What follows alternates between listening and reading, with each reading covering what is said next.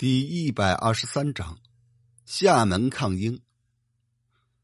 自从义山和英国人议和以后，只是广东一省暂时休兵休战，其他的仍然照旧。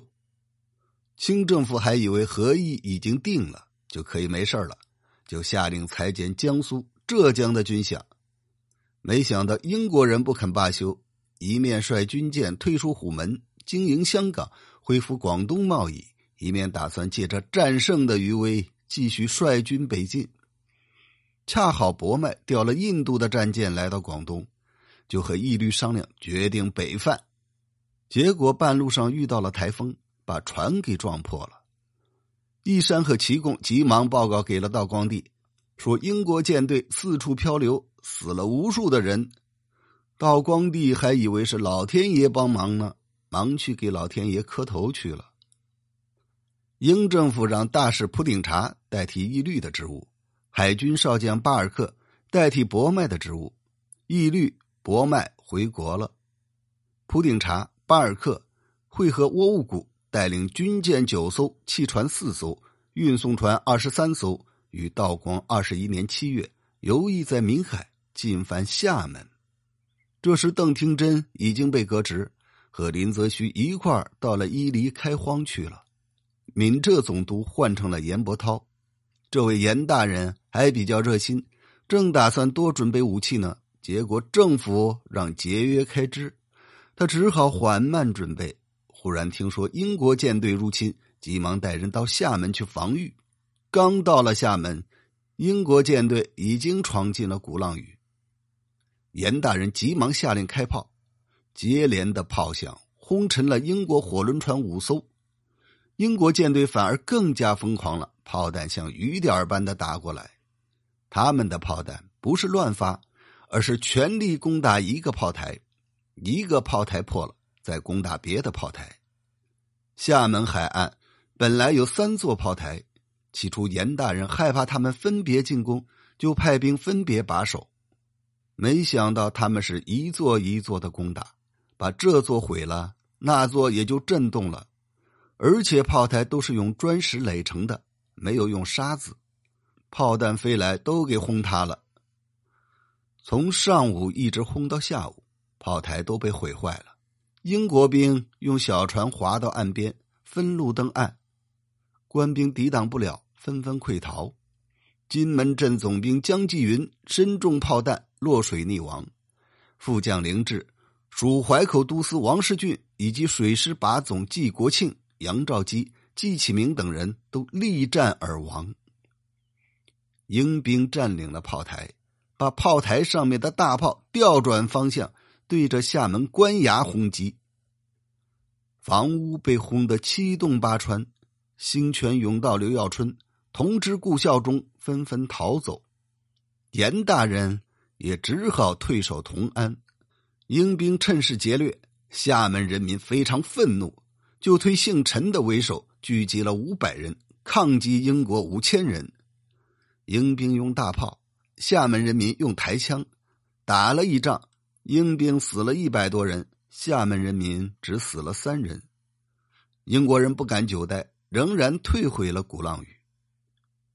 过了几天，又来进攻厦门，副将林大春、游击王定国也牺牲了。幸亏提督普陀堡。总兵纳丹珠带兵奋力还击，击沉了一艘英舰，英国人这才退去。严大人刚开始报告厦门失守，不久又报告厦门收复了。清政府就说他开始疏于防范，被降了三品顶戴，继续留任。福建海域刚平静一会儿，一个舰队又跑到了浙江海域，两江总督玉谦即伊犁部的后任。管理浙江，玉钦差还比较干练，可惜对军事不怎么在行。不久前，朝廷把林则徐调到了浙江，也是他暗地里推荐的。林则徐正想报答他的知遇之恩，尽心竭力的帮着出谋划策，结果被调到了伊犁，不能再逗留，彼此离别，洒了几滴热泪。玉谦虽然不是将才。但人非常忠诚，汇报工作时也不会格外拿自己的满洲人身份嘚瑟。正赶上裁减部队和军饷的命令到了浙江，玉钦差心里很不以为然，就经常派人去打听英国舰队的动静。忽然有人报告说，英兵又在广东新增添了军舰，声言要攻打浙江，他就急忙写了份报告。请朝廷询问一山，英国人是否是真心求和，还是仍然得寸进尺？没想到反而被清政府训了一顿，说道：“英国人到浙江都是传说，不足为信。现在命令你照旧裁员，不要被谣言所迷惑，免得浪费国家的粮食。”玉钦差看到这里，忍不住叹了口气，说道：“唉。”敌人逐渐添兵，我们却反而撤兵，真是可笑可恨呐！想来大概是这位穆大人的主意。穆彰阿呀，穆彰阿，你可害死国家了！随着去检阅海边的防御措施，半路上接到了厦门失陷的消息，急忙传令定海总兵葛云飞、处州镇总兵郑国宏、安徽寿春镇总兵王锡鹏。统兵五千，严守定海。这三位总兵都是忠肝义胆，葛云飞更是智勇双全。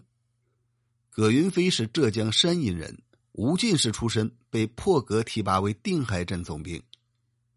道光十九年，他因为父亲去世回到老家。道光二十年，因为海防艰难，所以没等他守完孝，就让他担任职位了。因为定海曾经沦陷过。收复后，守备空虚。葛云飞到任后，就请求三面筑城，环列巨炮，堵住竹山门深港，是那儿不能再过船。又增筑南路土城和五魁山诸岛互为犄角。玉钦差到浙江后，确实想采用这个建议，但是清政府让他裁员，节约粮饷。他如果还增加堡垒的话，就是跟政府对着干了。所以就把筑城的事儿给停了下来。这时，三位总兵都到了定海，手下只有五千士兵。三位总兵查看了形势，建议选险要的地方驻守。王锡鹏愿意守小风岭，郑国红愿意守珠山门，道头街一带就归了葛云飞镇守。只有小风岭背靠着大海，有小路可以出入。三镇兵只有三千名，不够分派，而且炮火也不够用，就有王葛二公商议，请求增派兵船和大炮来堵住小路。报告很快传到了于谦的手里，于谦就把浙江总督于步云邀请来一块商量添兵的事儿。于步云说：“浙江最重要的地方，第一个是定海，第二个是镇海，镇海比定海更为重要。”现在镇海的防兵也只有几千人，自顾不暇呀，还有什么兵马炮火可以调遣？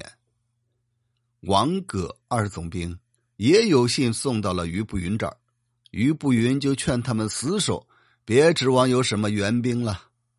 于谦又说：“这么一个要紧的海口，只有几千兵马怎么行？”于步云说：“去年还不知这些，自从朝廷下令让裁兵。”采取三分之一以后，就只剩下现在的四千名官兵了。玉谦说：“这可真没办法了，只有听天由命。老天爷要保佑浙江，定海就应该保得住，镇海也不用担心。我已经把自己交给国家了，到了危急时刻，只有拼死报效祖国了。”于步云退出去，战争的消息已经传来了。